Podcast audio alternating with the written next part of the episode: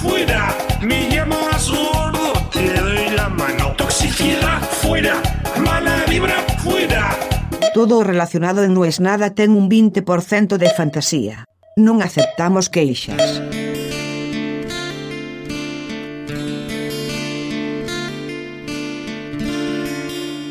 No, no, no. Peor que esta no hay, le dijo.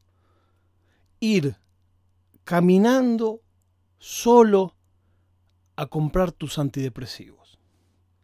El otro se rió porque se dio cuenta que estaba ganando la competencia de las imágenes más tristes.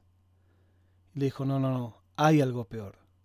Ir caminando solo a buscar los antidepresivos y que te digan que la receta no sirve. Me quedé pensando en aquellos días en que nuestras emociones tocan techo y tocan suelo. Y da la casualidad que hoy estuve recordando cuál fue el momento más feliz de mi vida en el que no estuvo involucrada mi familia. Me gusta ese ejercicio y me gustaría, si ustedes tienen ganas, que en el capuchino, que es donde hablamos horizontalmente, o en Telegram, o en Twitter, o donde quieran, me cuenten si tienen claro cuál fue su momento de alegría máxima y de tristeza máxima no relacionado con su familia. Y pensando en mi caso personal, ese momento tiene mucho que ver con algo que pasó hoy. Fue un día de junio en 1998, en París, Francia, cuando con la puerta entreabierta de su habitación, sacó la cabeza, digo Armando Maradona, y me dijo, y entra, boludo, ¿qué querés que te mande un remis? A mí me habían dicho que lo podíamos ir a esperar, que estaba en el Hotel Novotel, todavía me acuerdo como si fuera bastante hotel choto, dicho sea de paso para una figura como Diego, pero era el que pagaba América 2. Nosotros estábamos en América 2 y mientras otros programas tenían acordadas las notas por contrato con el canal, bla, bla, bla, bla, yo todo lo que logré fue, che, está en tal hotel, vayan y espérenlo. Y fuimos, lo esperamos, yo tenía terror, eran otras épocas. Todo lo que tenía era, él para en tal hotel, en tal piso. Entonces nos metimos ahí, nos escondimos en un costado y en un momento se abre el ascensor y viene Diego. Con Diego nos mira. Yo tenía el pelo verde, o sea que era bastante fácil de, de si me conocían, reconocerme. Y da una sonrisa. Y ahí se respiré, y ahí mi sonrisa era como Alcoyana, Alcoyana. Y digo, Diego, ¿podríamos grabar un saludo? Iba a ser una de las primeras veces en que la ira de los periodistas serios caería sobre mí. No le dije te quiero hacer una nota, dije podemos grabar un saludo. Fui bastante honesto, no la iba de periodista. Lo que sigue lo pueden ver en YouTube. Una nota en su habitación. Era surrealista la situación. Había un masajista chino esperándolo, con quien no se entendía una palabra. Yo tuve que hacer de intérprete en inglés de qué quería Diego, que él no quería que le apriete demasiado. Decía únicamente la espalda y nada más.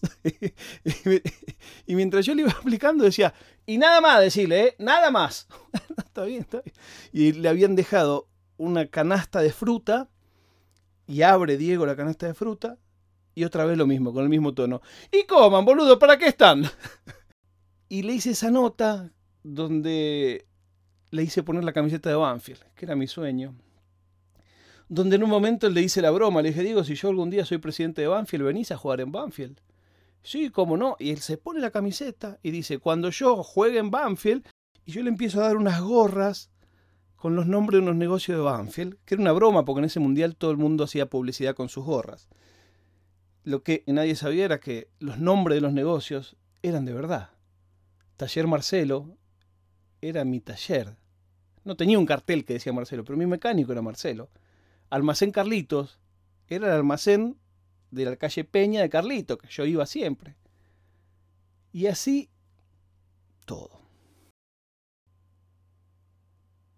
Cuando terminó la nota, creo que se ve en la nota, yo pego un salto y doy como una patada de karate, de la emoción. Y pensaba eso hoy, que todo el mundo está hablando de que Ibai le temblaban las manos cuando estaba con Messi. A mí también me temblaba todo. No es fácil. Por suerte, Diego tiene un ángel y un carisma tal que te cubre todo lo que vos puedas trabarte o trastabillar. Con Messi es un poco más difícil de remar eso. Bueno, no tiene esa gracia humorística que sí tiene Diego. Como ustedes saben, yo hablo en presente, Diego.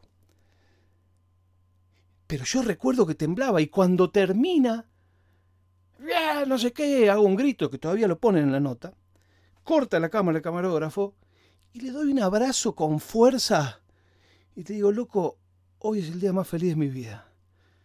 Y Diego se rió, obviamente, y todavía le dije, digo, vos debes estar cansado, te lo deben decir todo, pero quiero que sepa. Me dice, no, muchas gracias. No, no me dijo no, me dijo muchas gracias. Como, como no negó que se lo decían todos los días, pero que él lo valoraba. Me estoy yendo, digo, bueno, guardo la camiseta. Me dice, ¿qué guarda la camiseta? Esta es para mí. Y le dejé la camiseta de Banfield que decía fierita en el pecho. El día más triste de mi vida, no relacionado a mi familia, también lo protagoniza Diego. Y no fue el año pasado, como creería uno así, sin pensar mucho. Fue en el año 94. Cuando Diego lo sacan del Mundial, y recuerdo que le dije a mi viejo, yo no veo más el Mundial. No, déjate de joder, juega Argentina. Yo no veo más el Mundial. Y me fui y me encerraba en mi habitación cuando jugaban los partidos. Me enojé que la selección no se fue cuando lo sacan a Diego, bueno, todas cosas. Pero qué loco, ¿no? Que una persona para la cual vos no sos nada, yo no soy nada para él, sea tan determinante cuando hago el balance el momento más feliz y más triste de mi vida. Fuera de mi familia, insisto. Lo de Ibai es maravilloso, pero no es maravilloso porque haya estado en París hoy. No es maravilloso porque haya ido a comer a lo de Messi. Es maravilloso por otra cosa, que es lo que muy poca gente vio. Y es por cómo ve la nota. Cuando ve que la nota es en un sillón, tres preguntas, en un sillón, tres preguntas, en un sillón, tres preguntas, él dice, no, a mí no me joden. Y él, que todos lo están acusando, no es periodista, es el más vivo de todos y el mejor productor, y se manda, entra al túnel y lo espera en el túnel. Y en el túnel consigue algo distinto a lo que tenían todos los demás. Ni loco fue el momento más cómico de Ibai, mejor, más simpático. La verdad que estuvo bastante contenido, por supuesto, pero no es para menos. Pero el logro periodístico, si querés, es ese. Todo lo demás lo charlamos. Mañana y el viernes no habrá No es nada. Gracias a Soy Rada, que recomendó este podcast. Yo soy un genio, recomienda este podcast un chabón que mueve montañas en las redes y justo mañana y pasado no hay episodio. Y probablemente el lunes tampoco. Tengo que ir a grabar una cosa medio loca, un comercial, así que nada, voy a estar bastante desconectado. Les pido disculpas. Ahora sí, ¿no es?